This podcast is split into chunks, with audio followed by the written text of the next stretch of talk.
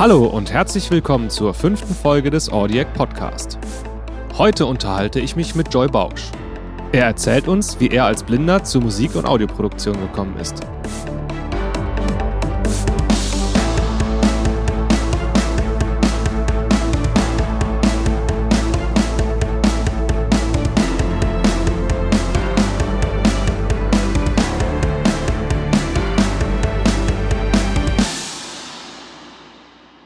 Hallo, schön, dass ihr dabei seid.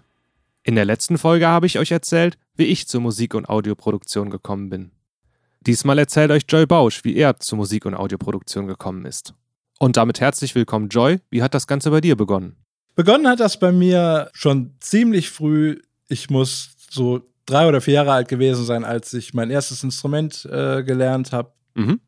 Das war äh, das äh, Akkordeon, was ich auch heute noch besitze und alle Jahre mal auspacke und drauf spiele. Damit fing das an, so der, der Einstieg in äh, Musik und äh, erste Stücke zu lernen. Alles noch sehr spielerisch, wie man das äh, in der Zeit macht und da so den, den Grundstock legt. Mhm. Ähm, weiter ging es in Düren. Ich bin äh, in Düren auf die Schule gegangen, die Blindenschule, so wie du auch, hast du ja letzte, letzte Woche in deinem letzten Podcast erzählt. Ja, stimmt. Und äh, in Düren ist, äh, spielt Musik eine sehr wichtige Rolle. Da gibt's Chor, in dem ich damals gesungen habe, eine Band und alle möglichen Aktivitäten. Und Mhm. ähm, man wird da sehr gefördert und das habe ich auch sehr, sehr gerne mitgenommen und vieles ausprobiert.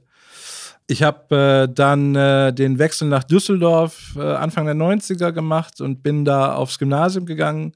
Mhm. Integrativ hat man das damals genannt und war auch in der Zeit, dass ich äh, die Gitarre für mich entdeckt habe und natürlich die elektrische und äh, wie man sich denken kann, da gehört vieles noch mit dazu an Technik, Verstärker und Effektgeräte und dies und jenes. Und ich würde sagen, es war so in der Zeit, dass es bei mir losging, dass, dass mich nicht nur die Musik, nicht nur das Instrument, sondern auch das Drumherum angefangen hat zu interessieren. Mhm. Ich habe dann in Bands gespielt und da wurden dann Themen interessant, wie mal was aufnehmen wollen, ein Demo produzieren und so weiter. Und ähm, da habe ich dann auch angefangen, mich wirklich mit Recording auf, sagen wir mal, sehr einfachem Niveau zu befassen, habe mal ein Mischpult mir besorgt und äh, habe mit äh, Drumcomputer und äh, live eingespielter Gitarre dann auf äh, eine Kassette aufgenommen. Okay. Also Band, Bandrecording, alter Ganz Schule klassisch beinahe. noch. Ganz Ja. klassisch noch. Ähm, war auch schön, ähm, weil man hat natürlich, äh, auch wenn es sich miserabel angehört hat, dann doch das Ergebnis irgendwo gefeiert. Ähm, der nächste große Schritt war dann so um die Jahrtausendwende rum. Ähm, da habe ich einen äh, Multitrack Harddisk Recorder gekauft. Das war so ein Trend, der äh, zu der Zeit gerade en vogue war. Da haben äh, diverse Firmen, die normalerweise für Gitarristen äh, Gear bauen, Mhm. ähm, solche Geräte rausgebracht, wo du äh, zu Beginn waren es acht Spur äh, Aufnahmen machen konntest, später wurden es dann auch zehn und zwölf und mehr, bis hin zu 24 Spur äh, Geräten. Ähm, das war wirklich alles aus einer Hand. Du konntest damit aufnehmen äh, auf eine Festplatte, die eingebaut war. Du konntest äh, mischen und äh, Effekte dazu tun und äh, dann, wenn du wolltest, das Ganze noch im Gerät auf eine CD brennen. Okay. Und ähm, Wie war das so in Sachen Barrierefreiheit? das war tatsächlich äh, ganz gut machbar. Ähm, was äh, überhaupt nicht möglich war, waren Editiersachen. Äh, Editiersachen ist auch ein tolles Wort. Also die, äh, es gab äh, äh, keine barrierefreie Möglichkeit, äh, Audio zu editieren, so möchte ich sagen. Okay. Da hat man quasi, um nochmal auf die Bandmaschine zurückzukommen, wirklich One-Take aufnehmen müssen, damit es gut war. Mhm. Aber man hat dadurch viel gelernt und äh, wirklich wieder einen nächsten Schritt gemacht und, und ist tiefer in die Thematik äh, Produktion eingestiegen. Und äh, ich hatte mit äh, diesen Geräten, ähm, also Geräte in, im Sinne von, ich hatte zuerst ein kleineres und dann ein, ein etwas äh, anspruchsvolleres Mhm. mir kaufen können. Ähm, durchaus sehr viel Spaß und sehr viel lernen können. Okay. Mm. Weiterer Schritt dann, ich habe äh, eine ganze Zeit auf einem Linux-Rechner gearbeitet. Linux ist äh, ein, Betriebssystem, das äh, sich besonders dadurch auszeichnet, dass es äh, nicht nur barrierefrei ist, mit, mit der Braillezeile bedienbar ist Ja. oder Sprachausgabe, sondern eben auch durch die Open Source Idee, dass also Leute, die sich berufen fühlen oder die talentiert sind, was äh, zu programmieren, das auch können. Mhm. Und dazu kommt, dass äh, die Software grundsätzlich äh, kostenfrei äh, angeboten wird. Mhm. Da habe ich ein äh, Multitrack-Recording-Programm entdeckt, das Nama heißt, Okay. das es auch heute noch gibt. Und da war die ganze Arbeitsweise auf äh, Kommandozeilenebene. Das heißt, du hast, wenn du Aufnahmen machen wolltest und zum Beispiel ein, ein, ein Effekt dazu äh, äh, insertieren wolltest, das wirklich über ein Kommando gemacht. Du hast ähm, neue Tracks über, über Kommandozeile angelegt und so weiter. War eine sehr spannende Zeit Krass, okay. hat äh, mich hier vom äh, Lernen her auf jeden Fall auch wieder weitergebracht, weil vieles, vieles möglich war, Mhm. was mit den Hardware-Geräten nicht möglich war. Und äh, auf der Plattform habe ich auch Produktionen äh, gemacht, die äh, tatsächlich mal veröffentlicht wurden. Okay. Und ähm, das wiederum war dann für mich mit einer Erfahrung, die mich noch mehr darin vers äh, versichert hat oder bestätigt hat, dieses Thema Recording, Produzieren und so weiter noch ernster zu nehmen und noch ernster zu verfolgen. Okay. Ja, und was kam danach? Also, da warst du ja schon relativ weit, denke ich mal. Da, da war ich relativ weit. Was danach kam, äh, was äh, tatsächlich dann noch gedauert hat äh, von der Umsetzung her, aber was eben aktuell läuft, ist die Ausbildung, die ich jetzt mache, die ich äh, seit 2015 mache an der Akademie Deutsche Pop in Köln. Mhm. Das ist äh, eine Ausbildung zum Tonmeister, in der ähm, ich äh, quasi zwei Fächer parallel studiere oder lerne. Das ist äh, zum einen äh, das Thema Audio und zum anderen das Thema Musik im Sinne von Musiktheorie, Komposition, Arrangieren und so weiter. Mhm. Okay. Ja, und das machst du aktuell quasi. Und ja, da kamen ja dann quasi die nächsten DAWs auf dich zu. Da kamen die nächsten DAWs und das nächste Betriebssystem auf mich zu. So Stimmt, äh, ist es ja, in der stimmt. Tat. Ähm, nach DOS, Windows, Linux dann auch endlich mal äh, Mac OS. ähm, und zwar von 0 auf 100. Ich habe äh, ohne große Erfahrung äh, mal vom iPhone abgesehen äh, äh, den Einstieg in die, in die äh, Mac-Welt dann hinter mich gebracht und bin äh, äh, direkt in Logic Pro X reingeworfen worden Okay. was wir im ersten äh, Semester gelernt haben als DAW.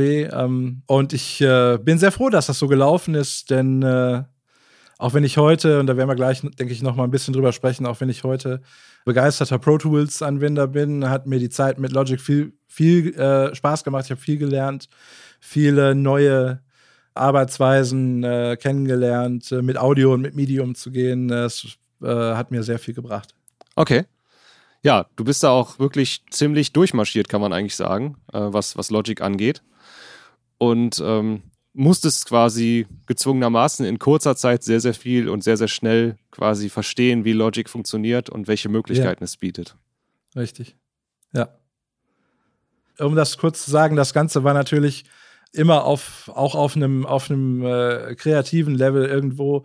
Äh, du bist äh, neu an so einer Institution und äh, fängst an, äh, dort äh, zu studieren und äh, jeder macht Musik, jeder hat Ideen und äh, du kommst kaum hinterher, äh, das alles umzusetzen, weil du, weil du äh, in, in jeder Stunde und immer wieder neue Tricks kennenlernst, äh, mit Audio umzugehen und äh, Effekte anzuwenden und so weiter. Es war eine wahnsinnig intensive Zeit, äh, in der ich, glaube ich, so viel Musik äh, gemacht und aufgenommen habe wie noch nie zuvor. Und Okay. ähm, ja, ich denke gerne dran zurück. Äh, ist auch schon wieder über ein Jahr her.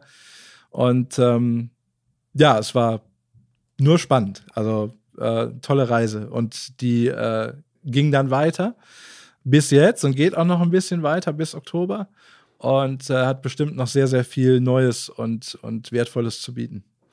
Ja, also Logic war dann für dich schon der nächste Schritt und dann kam Pro Tools.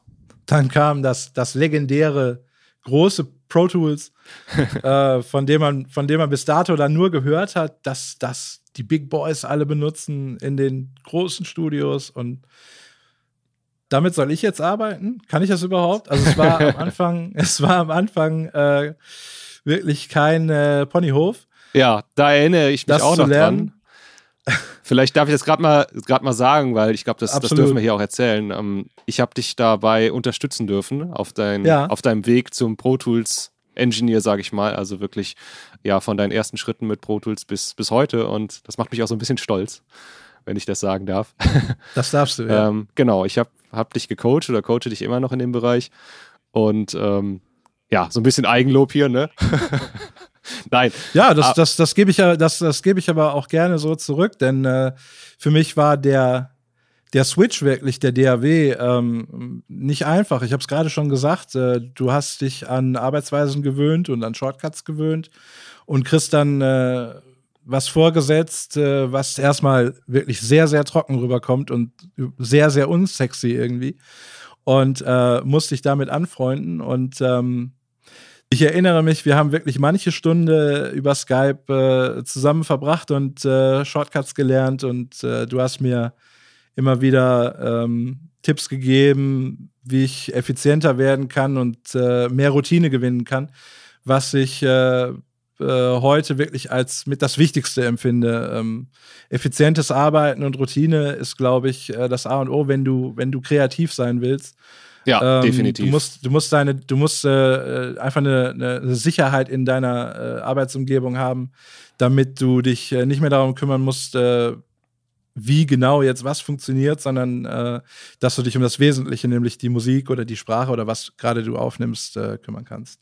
Ja, das stimmt. Und vor allen Dingen, du musst ja auch mit den Sehnenkollegen von der Schnelligkeit her und von der Effizienz her mithalten können. Das ist ja auch ein ganz wichtiges Thema. Das ist ein sehr wichtiges Thema und ich bin äh, sehr froh darüber, dass wir äh, as we speak sozusagen jetzt 2017 an einem Punkt sind, wo das möglich ist, wo wir ähm, wirklich eins zu eins die gleiche Software benutzen können, die gleichen Plugins benutzen können. Das soll nicht heißen, dass wir gleich arbeiten. Wir werden immer äh, unsere unsere eigenen Herangehensweisen haben müssen und äh, teilweise auch Workarounds finden müssen. Aber äh, es ist nicht mehr diese Trennung da, äh, wie sie noch, wie sie noch vor Jahren bestand, wo du ähm, dann eventuell noch zusätzliche Scripts kaufen musstest oder äh, Add-ons kaufen musstest und dann doch wieder auf einem anderen Niveau hast arbeiten müssen. Ich äh, glaube, da sind wir äh, gerade auf genau dem richtigen Weg, um ähm, ja auch als Produzent, als Engineer, nenn es wie du willst, äh, inklusiv arbeiten zu können und, und auch auf, auf gleichem Niveau arbeiten zu können. Ja, auf jeden Fall, das kann ich nur bestätigen. Wir sind ja auch gerade in einer sehr spannenden Zeit, was das Ganze angeht. Also es hat sich sehr viel getan in den letzten Monaten und auch ja fast schon Jahren und es tut sich gefühlt auch noch einiges. Und ja, das ist auf jeden Fall spannend, wo die Reise hingeht. Waren sehr spannende Einblicke, die du uns jetzt mal gegeben hast in dieser Folge. Und ja, da sind wir auch eigentlich schon am Ende unseres kleinen Gesprächs. Und ja, da bleibt mir eigentlich nur noch zu sagen, vielen, vielen Dank. Schön, dass du dabei warst. Ich danke dir, Florian, und hoffentlich bis bald. Das war Joy Bausch. Ihr findet ihn auch auf Facebook. Seine Facebook-Seite verlinke ich noch in den Show Notes. Die Show Notes findet ihr unter audiac.de slash 005. Wenn euch der Audiac Podcast gefällt, freue ich mich auch, wenn ihr ihn bei iTunes bewertet. Jetzt bleibt mir nur noch zu sagen, danke fürs Zuhören und bis zum nächsten Mal.